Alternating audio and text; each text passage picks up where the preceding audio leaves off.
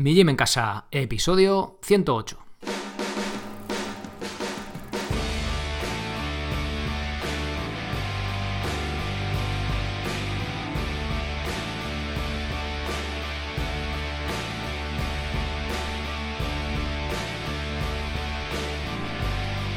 Muy buenos días a todo el mundo, soy Sergio Catalán de migymencasa.com y os doy la bienvenida a otro episodio del podcast de Mi Gym en Casa, el programa, la radio donde hablamos de entrenamiento y de alimentación desde un punto de vista diferente e independiente. Bien, el fin de semana pasado estuve en el Summit Paleo. O Paleo, bueno, bien, tengo que deciros que me costó bastante decidirme. El año pasado podía haber ido y al final no fui y este año me costó bastante decidirme. ¿Por qué? Bueno, pues porque las etiquetas, la etiqueta paleo esta, pues mm, no me gustan, ¿vale? Las etiquetas no me gustan y bueno, era un poco reticente a ir al principio, la verdad. Pero bueno, eh, ha sido una muy buena experiencia, no me arrepiento para nada, ¿vale? Eh, los que me llevéis siguiendo desde el principio, o desde, bueno, del principio, o hace ya bastante tiempo, al principio decía, esto es calistenia, condicionamiento físico, tal, y alimentación paleo o algo así, o alimentación desde el punto de vista paleo, lo que viene siendo la dieta paleo y tal.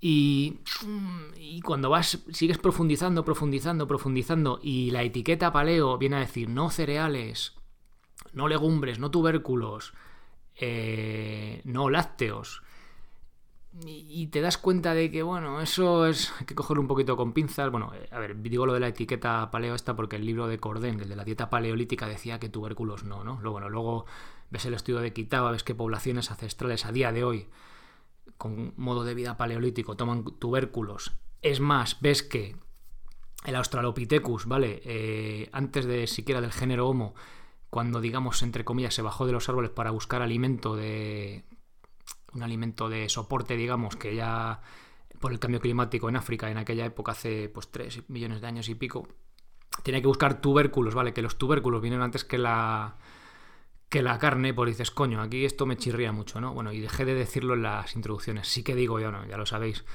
Alimentación evolutiva, sabéis que miro, intento buscar siempre el punto de vista evolutivo a las cosas, aparte de los estudios, bueno, y luego ya pues de ahí vamos perfilando, ¿no? Ya, bueno, ya lo conocéis, y si no lo conocéis, pues ya os lo comento. Por eso no me gustaba la etiqueta esta paleo.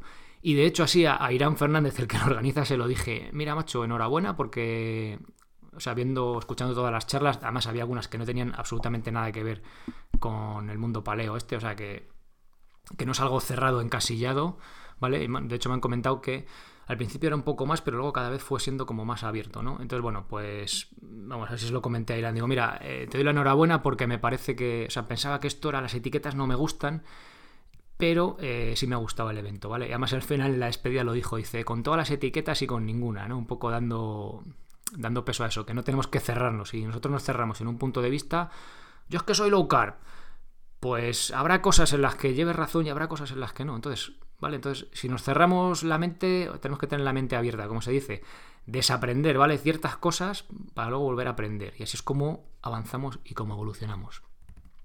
Bien, eh, os voy a comentar en el episodio de hoy algunas cositas. Eh, a ver, el summit entero fue muy interesante, pero voy a traer las que más me chocaron o que más aprendí, así un poco diferentes, ¿vale? No, no voy a hacer un repaso de todas las charlas, sino solo lo, algunos detallitos así chulos que me, llamaron más la atención.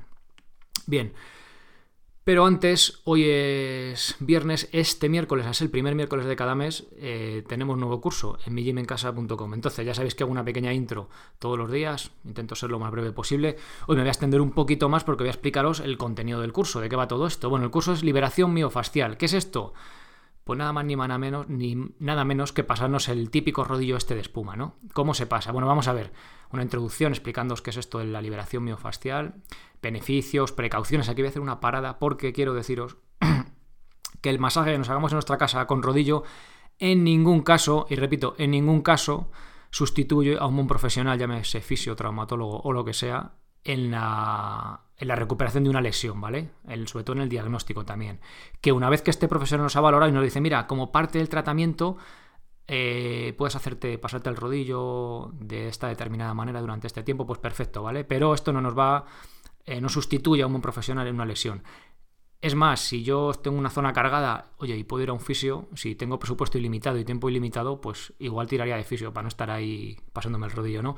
Pero no quita que sea un plan B, pues muy interesante, ¿vale? Para poder nuestra casa, después de entrenar un ratito, pasarnos el rodillo y mejorar pues, la recuperación, en, este, un, un caso concreto, ¿vale? Bueno, veremos en el curso en sí técnicas, tanto pierna, brazos, tronco, ¿vale? Como es la técnica en general.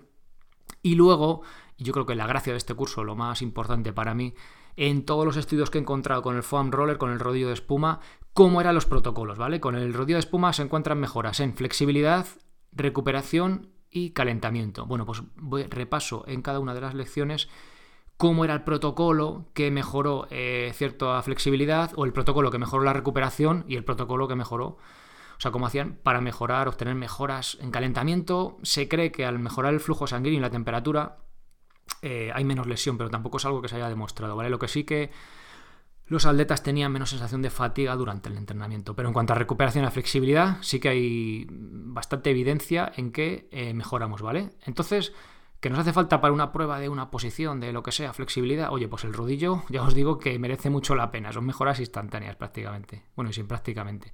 Y cuanto a recuperación también es verdad, ¿vale? Si tenemos sesiones seguidas y nos hemos metido mucha caña, nos va a mejorar. Bueno, ¿queréis echar un vistazo al curso? En millemencasa.com, ahí lo tenéis, el primero de todos.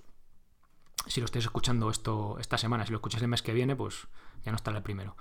Liberación miofacial se llama. Podéis acceder a todas las lecciones, ver el contenido más o menos en texto y solo los socios podéis acceder al curso en sí, ¿vale? Al vídeo y tal, que por 10 euros al mes podéis acceder a este y a todos los que tenéis en la web, que son ya 14, 15, creo recordar. Ahora me pilláis. Bueno, Ahí lo tenéis. Hoy ya os digo una introducción un poquito más larga de lo normal, porque al ver curso nuevo, pues os, os, cuento un poco de qué va. Hablaré de la liberación miofascial del rodillo más adelante con estudios y tal, porque me parece muy interesante. Pero por hoy es suficiente. Vamos a centrarnos en el tema del Summit Paleo. Y bueno, os voy a contar qué es lo que me pareció más curioso, más interesante. Bueno, eh, lo primero, antes de, entrar en, detalles, eh, voy a hablar solo de, de cinco puntos, ¿vale? De cinco charlas concretas. Eh, no, ni mucho menos quiero menospreciar a las otras, ¿vale? Ni mucho menos quiero decir que me, parecieron. que no me parecieron interesantes, porque vamos, todas fueron súper interesantes. Pero depende, pues, el tema que te ha tocado a persona. Por ejemplo, Marcos Vázquez. Eh, creo que tenía que hablar sobre los 10 mitos del fitness o algo así, los 10 mandamientos del fitness.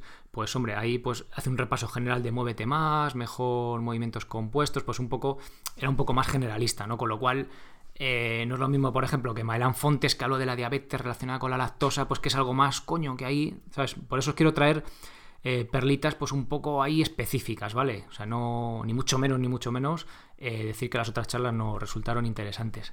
Además, el sábado por la tarde, por cuestiones personales, no pude ir a las charlas que hubo ni al entrenamiento con Airán del paleotraining, que debió estar bastante chulo, pero bueno, que otro año intentaré, intentaré asistir para ver, para probar eso, que no lo he probado. Bien, eh, sigo con el contenido. Bueno, sigo, empiezo, que todavía no he empezado. Bueno, eh, primera charla, la de Oscar Picazo, que estuvo aquí también en, el podcast.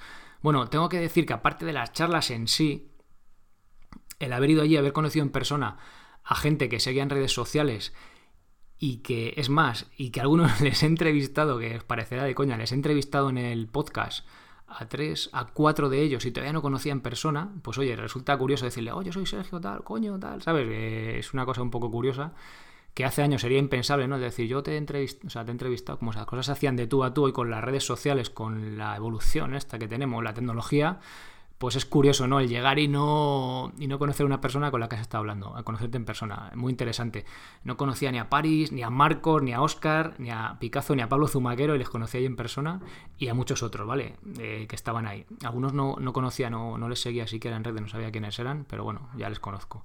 También conocí a, Nacho Rubio, el del episodio 99, hace poco. Eh, cómo entrenar sin apenas tiempo. Tú fíjate, llevas a una persona, la estás entrenando, las cosas de la tecnología y no le conocía en persona, no habíamos apretado la mano. Tú fíjate qué cosas. Bueno, muy. Sobre todo muy chulo también y muy enriquecedor por eso. Eh, gente que me vino a mí, dos chicas nutricionistas. Oye, tú eres Sergio de mi gym en casa, que te hemos eh, escuchado preguntar por la voz y eras tú, tal. Joder, y pues se agradece mucho, lo agradezco el, también ese reconocimiento, ¿no? Pequeño reconocimiento. Eh, más cositas, tengo que por aquí un montón de cosas apuntadas. Os dejo todas las entrevistas de gente que ha venido al podcast y que estuvo en el Summit, ¿vale? Ahí en las notas del episodio, ya os digo, la de Paris, Marcos, Oscar Picazo y Pablo Zumaquero. Eh, por si le queréis echar una oída, un vistazo o lo que sea. también no estuvo de ponente, pero estuvo muy activo Rubén Murcia, que también hablamos con él en el episodio 49 de Proteína, Longevidad y Cereales, ¿vale? Eh, porque, eh, haciendo un poco, dicho con todo el cariño, ¿vale? Un poco de troll. O sea, cuando alguien te dice algo, oye, pero esto es. Eh, esto es gris, oscuro, no voy a decir ni negro, esto es gris oscuro. Y claro, te dice otro, no, no, eso es gris claro, porque mira, por esto, por esto y por esto. Y dices, hostia, ¿sabes? Ese pequeño debate que se hace, que no se trata de, de a ver quién mea más lejos, ¿no? A ver quién se lleva el gato al agua o tiene razón, sino que cuando tú crees una cosa o vienes por una cosa que va en, tu, más o menos en tu línea de pensamiento, pues todo está guay. Pero cuando alguien te dice, oye, pero eso creo que no es así por esto, por esto, y dices, hostia, bueno, pues ahí cuando se crea ese debate, yo creo, o yo personalmente, es cuando más aprendo y cuanto más avanzamos, ¿no? Entre todos ahí. Bueno, ya os digo, yo también di bastante la brasa preguntando. Yo creo que, fui de los que más preguntó. No sé si el año que viene me dejarán pasar o, me cobrarán la entrada más cara o algo así, ¿vale? Porque di bastante la chapa. Y luego, además, cuando salían los ponentes, algunos de ellos también les cogía por banda y les, les daba el peñazo. Que el pobre Oscar Picazo, el hombre, iba buscando un café, lo, lo ataqué ahí de mala manera y me puse a preguntarle cosas, el pobre hombre. Y luego yo creo que no se pudo ni tomar el café. Bueno, Oscar, te pido disculpas y te agradezco también que me explicaras. Y os voy a contar precisamente lo que me contó Oscar. Oscar habló de cocinar, cómo cocinar nos hizo humanos, o algo así se llamaba la charla, en el que trajo un estudio de Lieberman, este que le he comentado varias veces, que también habla de lo de correr descalzos, habla mucho del mundillo paleo este hombre, también de la caza de persistencia, que lo hablaremos por aquí también. Bueno, trae un estudio concreto de, este hombre en el que comparaba eh, el comer carne cruda con carne, bueno, carne también creo que eran varios creo que eran varios alimentos, no sé, también eran tubérculos, bueno, ahora no recuerdo. Bueno, el caso es que comparaba comida cruda con comida cocinada. ¿Y qué pasaba? Pues que tienes que masticar mucho más y te cuesta mucha más energía el asimilar esos nutrientes, ¿vale? El, al, no estar cocinado, al estar crudo, en comparación con estar cocinado. La carne sobre todo se hacía bola, ¿no? Es el más así, el más, el más chungo, el, el que más problemas nos da. Pero había algo a mí que me rechinaba. Cuando hablé en el episodio, lo tengo por aquí, en el episodio 75 de la vitamina C, os comenté eh, cómo los nativos americanos evitaban el escorbuto consumiendo un determinado órgano de los alces, que eran ni más ni menos que las glándulas suprarrenales. Son unas bolitas amarillas que están encima de, los riñones, ¿vale? Nosotros los humanos también las tenemos. bueno, y no lo comenté en el episodio, pero luego estuve indagando y sí que parece ser que esas glándulas las tomaban crudas, ¿vale? Y yo dije, yo mientras Oscar hablaba, decía, coño, los órganos, esas glándulas, unos riñones, un hígado, bueno, el, riñón quizá un poco menos, pero el hígado, eh, si habéis manipulado un hígado crudo, eh, lo podéis cortar con las manos, o sea, es mucho más fácil de masticar que la carne. Bueno, no me he metido ningún hígado masticado en la boca, todo será a probar, eh, crudo, pero entonces dije, oye Oscar, ¿y esto macho? Si crudo, igual que el típico el león, cuando caza algo, lo primero que se come es el hígado, ¿no? Son muchos nutrientes, además que tiene mucha vitamina liposoluble. La A tiene unas vitaminas salvajes. Tú comes hígado una vez a la semana y has cubierto tus necesidades de vitamina A para toda la semana. No sé si lo sabíais. Bueno, a lo que voy. Entonces yo le decía, a ver, al comernos el hígado, si comemos el, hígado crudo, eh, no tenemos ese problema de la masticación, de que nos cuesta mucho energía, mucha energía el asimilarlo, pero no perdemos las vitaminas con el calor, porque yo había leído, no he indagado mucho en el tema, pero había encontrado un estudio sobre vitamina C y brócoli en el que se perdía, pues no sé si la mitad o así al cocinarlo. Entonces le dice, Oscar, esto macho a mí me chirría, ¿qué pasa? Y me dice, sí, la vitamina C es súper fácil de perder con el calor, con la luz. Dice, pero las vitaminas liposolubles A, D, E, K, y más concretamente en las que van en grandes cantidades, en, los, en el hígado en concreto, la, A que os comento, aunque también tiene vitamina C, eh, se mejora su biodisponibilidad, no sé si se dice biodisponibilidad, bueno, que nuestro cuerpo la asimile, se mejora muchísimo con el cocinado. Y me puso un ejemplo. Dice, mira, por ejemplo, una zanahoria. La vitamina A que tiene es, eh, se puede, nuestro cuerpo puede asimilar, hablo un poco de cabeza, ¿vale? del 3 al 5%. Si tú la cocinas, la machacas con un tenedor, le echas un poquito de aceite de oliva, o sea, si la machacas es, creo que era cocinada, un 20. Pues si le echas un poquito de aceite de oliva, grasa, lipo, ¿vale? Lipo soluble, se disuelve en grasa. Pues asimilas, o sea, eh, subes la... O sea, incrementas ese poder de asimilación de tu cuerpo hasta el 40%. Fijaos, del 3 en crudo, del 3-5% al 40%. Con lo cual, o sea, decía, joder, pues... Y, me decía, dice, mira, los Hatsa mismamente eh, sí que cuando cazan el antílope y tal, pues parte de sus, creo que eran los intestinos y tal, lo echan un poco al fuego, ¿sabes? Aunque no lo cocinan por completo, pero lo, ¿sabes? O sea, lo cocinan algo, o sea que, claro, dependerá. Entonces, al final la conclusión que me decía, dice, mira, dependerá, si tú buscas, imagínate que tienes deficiencias de vitamina C, pues busca eh, comer o sea, los alimentos que la contienen más crudos y a lo mejor, pero en general el consumo de, o sea, el consumo no, la asimilación de minerales y vitaminas, sobre todo liposolubles, mejor cocinado, ¿vale? Porque digamos que rompes ese material donde se contienen esas fibras y tal, y es mucho más fácil el tú asimilarlo. Así que bueno, algo interesante, pues que yo no conocía y que, oye, pues hay un detalle ahí que Oscar me explicó. Bien, otro punto muy chulo. Paris Fernández. Bueno, Paris es hermano de Airam, son hermanos. Que por cierto, muchos de los que había por allí eran canarios, se le veía ahí un morenito que no veas.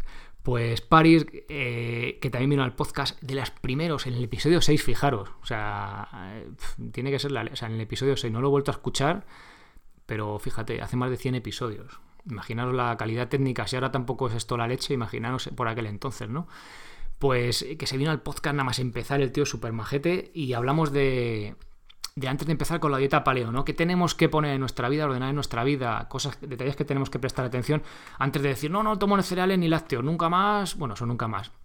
Corto con esto, y pero a lo mejor si tú, o sea, el resto de tu vida es una auténtica locura, pues igual arregla eso, que es más importante que tomes eh, lácteos o que tomes cereales, ¿no? Bueno, pues hablamos un poco de eso. Y bueno, y Pari es un tío súper simpático, el tío ahí le hace con humor la entrevista, la verdad, o sea, la entrevista, la charla y nos reímos mucho, la verdad que estuvo muy bien. Y habló de la hormesis. ¿Qué es la hormesis? Bueno, pues eh, la hormesis es romper eh, tu homeostasis, que es decir, tu equilibrio, pues con pequeñas putadillas, iba a decir, perdón. Pequeños daños que haces a tu cuerpo. Por ejemplo, el ejercicio, ¿vale? Pequeños estresores. el ejercicio, ayunos intermitentes, duchas de agua fría o sauna, que es calor, ¿vale? Y luego al final, bueno, pues lo típico que suele decir con estudios, duchas de agua fría, tal, que si los ayunos intermitentes, y luego trató un tema que dice, me voy a poner el carnet de especulador. Entonces así un poco, pues como lanzando la hipótesis, ¿no? Que, y, era muy interesante porque dice, pequeños estresores, por ejemplo, el ponerte salía una foto de un bicho en la mano, ¿no? Yo qué sé, cógete un bicho, una cucaracha. Yo creo que las cucarachas no pican, ¿no? Pero nos da un asco a de la leche, a mí por lo menos coger una cucaracha y ponértela en la mano, ¿no? O cogerla con la mano. Hostia, pues eso es ahí un, un estrés que no veas, ¿no? Pero, pero está controlado, porque la, si la cucaracha no te pica y no, ¿sabes? Y no va a pasar nada, o sea, en el momento que lo ves muy mal, muy mal, que no aguantas, lo puedes soltar, ¿no? Pues ese pequeño, esos pequeños, o montarte en la montaña rusa, esos pequeños estreses o como pequeños ataques ¿no? a nuestro cuerpo hacen que eh, luego nuestro día a día, nuestro estrés del día a día normal, pues lo aguantemos mucho mejor, ¿vale? Es como un pequeño entrenamiento para, pues, para la vida diaria, ¿vale? No sé, el detalle me, pareció muy chulo, el de, conocía lo de la hormesis y tal, pero el detalle este de coger un bicho me resultó, me resultó muy curioso. Bien, eh, Maelan Fontes. Bueno, el Maelan, eh, hizo un tributo a Staffan, que era como la charla para mí la más, pues la más significativa, la más importante. Eh, me hubiera encantado que la charla de, Ma de durara tres horas o incluso cinco, incluso ocho, ¿vale? Dice, bueno, podía hablar de estudio y quitaba dos horas. Digo, joder, ojalá se tuviera este hombre aquí hablando toda la mañana, ¿no? Porque a mí es una cosa que me apasiona, pero entiendo pues que el summit este tiene que ser algo dinámico, variando las charlas, por tampoco aburrir a los que no son muy, muy frikis como yo en este mundo, ¿no? En este sentido que les gusta tanto esto. Bueno, Maelan habló eh, del, de la hipótesis del gen ahorrador, que se pensaba que era por donde iban los tiros, y luego se vio pues, que somos los europeos los que tenemos esas adaptaciones. Me explico. Esto, si os interesa el tema del gen ahorrador y todo este rollo, en el episodio 57 lo traté, ¿vale? Se llama Bayana, travesías por el Pacífico y hay unos extremos. Y de este de Bayana, bueno, los que tengan niños pequeños, sabéis de que va. Bayana es una princesa Disney que es, de, es del Pacífico, un habitante de una isla del Pacífico que bueno, pues la trama, bueno, no me acuerdo muy bien cómo iba la trama, el caso es que tienen que, que emigrar de su isla porque se agotan los recursos y tal, los cocos se ponen malos y no sé qué, y, un volcán entra en erupción y tienen que ir más allá en busca de a colonizar más islas del Pacífico, ¿no?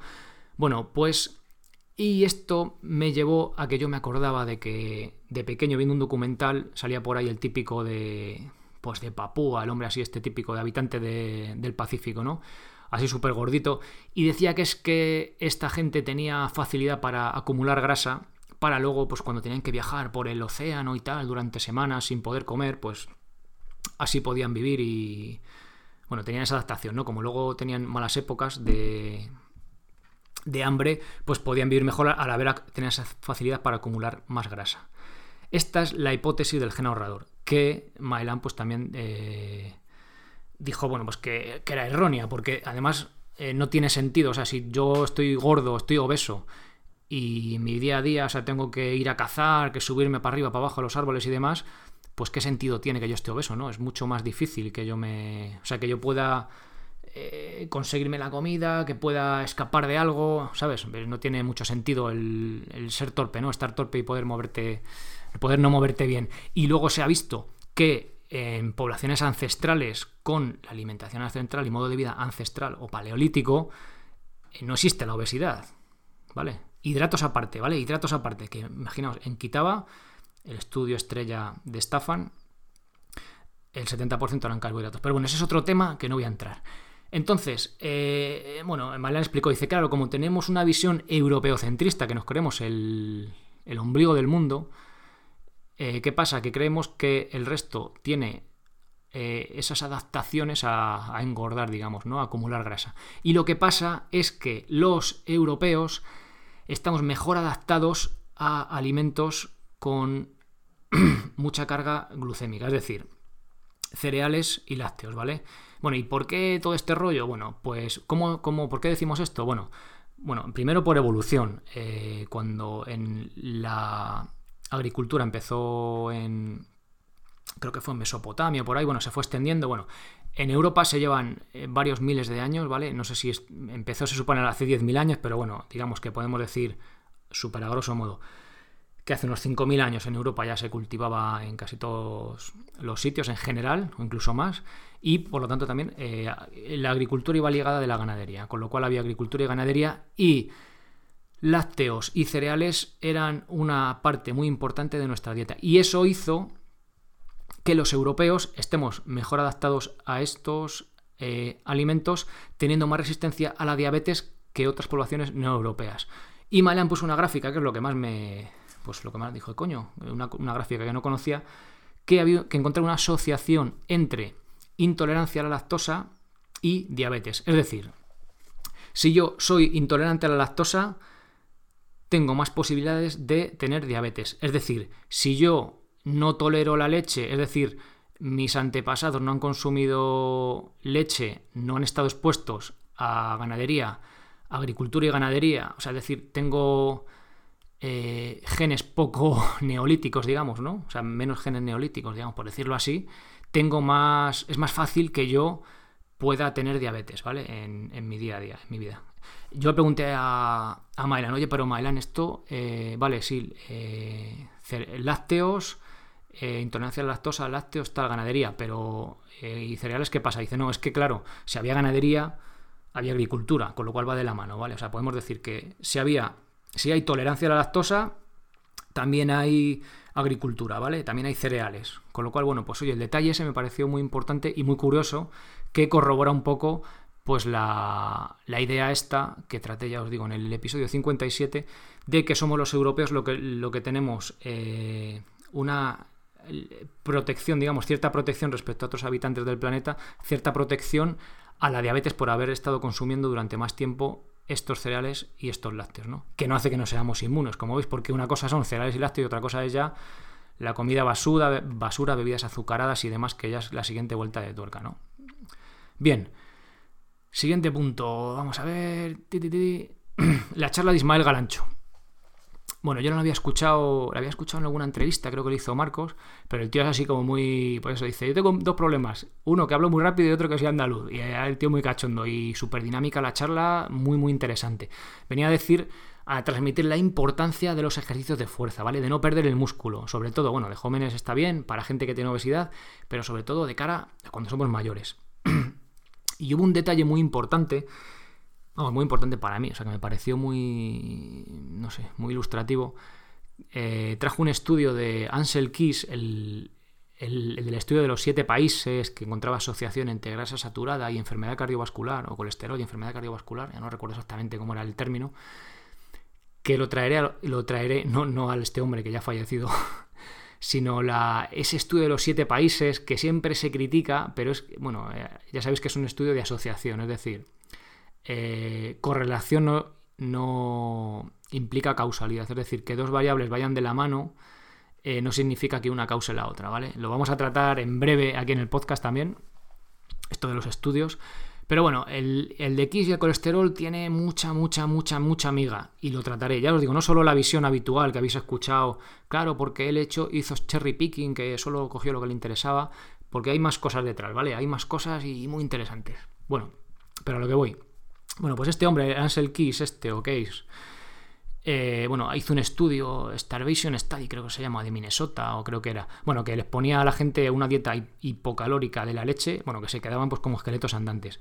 Y también con otros estudios de, bueno, estudios, experimentos de estos salvajes de, campos de concentración en el que la gente acaba muriendo.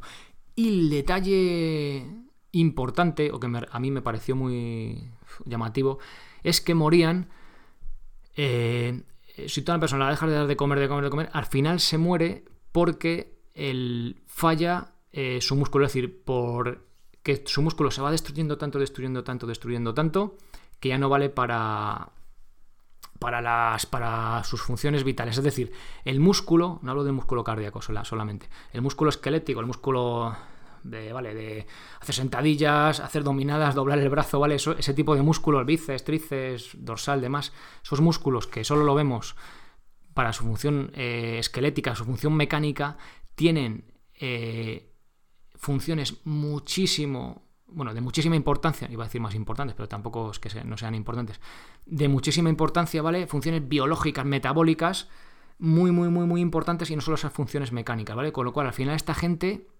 dejaba de funcionar, dejaba de, o sea, moría porque eh, su músculo se iba destruyendo, se iba consumiendo, ¿vale? No por, bueno, si alguno tiene una infección o se daba un golpe, pues moría de eso, pero al final la causa de muerte era esa, ¿vale? La pérdida de músculo. un detalle muy, interesante. Bien, y la última, eh, el último detalle, así que os voy a contar. bueno, viene a raíz de la charla de Neko Bad. Habló de una charla de la velocidad aplicada al entrenamiento de fuerza que se basa principalmente esta idea, creo que la trajo Vadillo a España. Vadillo es un referente en el mundo de la fuerza, creo que es un catedrático, además de, bueno, de este tema. Ha escrito un par de libros, yo otros tengo, y liga mucho, a ver, la idea que, que transmite principal y que, bueno, transmitió aquí en ECO, fue que podemos saber la carga mm, con mucha más exactitud que habitualmente, decir, por ejemplo, tres repeticiones de 10 al 70%, ¿no? Hablando de peso, de pesas.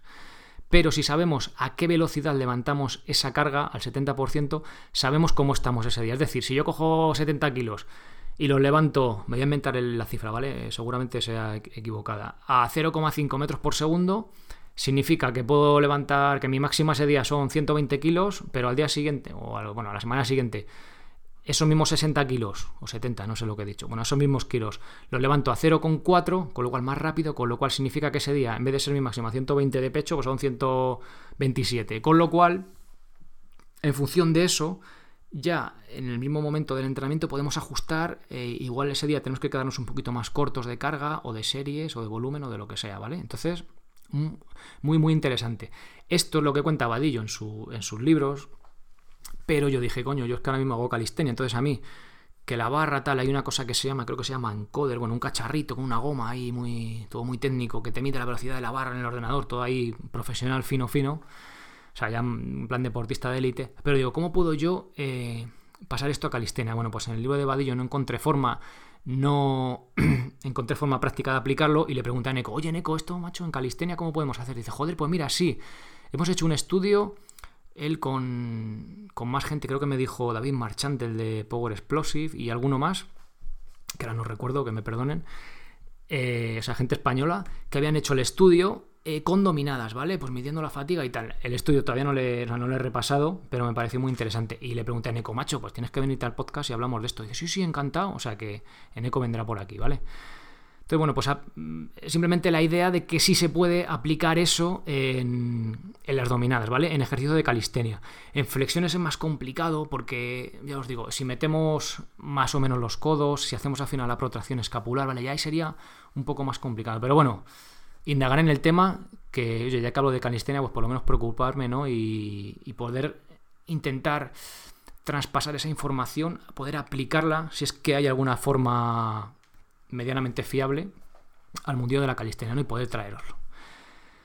Bueno, bien, pues hasta aquí estos cinco puntos que os quería, que os quería comentar. Ya os digo que el resto de charlas también estuvo genial, pero bueno, simplemente pues oye, quería hacer algunos apuntes, no hacer un repase, un repaso de cada una de las charlas y tal, ¿vale? Pero vamos, todos los ponentes, yo todos los cables luego les di la brasa, todos súper majetes, gente muy humilde, o sea que, vamos, una maravilla, muy, muy recomendable. Bueno, os dejo las entrevistas que, de los ponentes de este año del Summit, pero que también han pasado por el podcast, por el podcast, ¿vale? Que son Paris Fernández, que hablamos antes de empezar con la dieta paleo, con Marcos Vázquez, que hablamos de alimentación y estudios científicos, con Oscar Picazo, que hablamos de desmontando los mitos de la dieta paleo, es decir, los mitos en contra ¿no? de, la, de, la, dieta paleo, y con Pablo Zumaquero de dieta para bajar el colesterol, ¿vale? Que también hablamos con él, que fue ahí también un experimento curioso, que no dio lo que esperábamos realmente. Bueno, y también os dejo en las notas del episodio el, también la entrevista con Rubén Murcia, que no fue, creo que ha sido ponente otros años, pero este año no fue ponente, pero también lo conocí en persona, tío, ahí súper majete, estuvimos ahí debatiendo, oye, tal, Rubén, la leche, tal, ahí muy interesante. El de Bayana, el episodio 57, el 75 de vitamina C en plantas y animales y cómo los nativos americanos evitaban el escorbuto, que es súper curioso. Y también que conocí a Nacho, os dejo la entrevista con él que he hecho hace bien poco en el episodio 99. Bien, hasta aquí el episodio de hoy, espero que os haya resultado interesante. A los que habéis, hayáis ido al Summit, pues imagino que sí, bueno, ya lo conocéis. Los que hubierais querido, seguro que, que, os habrá gustado. Y los que no lo conocíais, pues oye, ahí lo tenéis, otro evento nuevo que si os mola este mundillo, oye, pues puede estar muy interesante. Así que nada más, muchísimas gracias por apuntaros a los cursos, por esas valoraciones de 5 estrellas en iTunes y comentarios y me gustan y que me ayudan a tener un poquito cada vez más y más de flexibilidad de flexibilidad, no, perdón, de visibilidad. y volvemos el lunes con un nuevo episodio en el que responderé a vuestras preguntas. Muy buen fin de semana y sed felices. Adiós.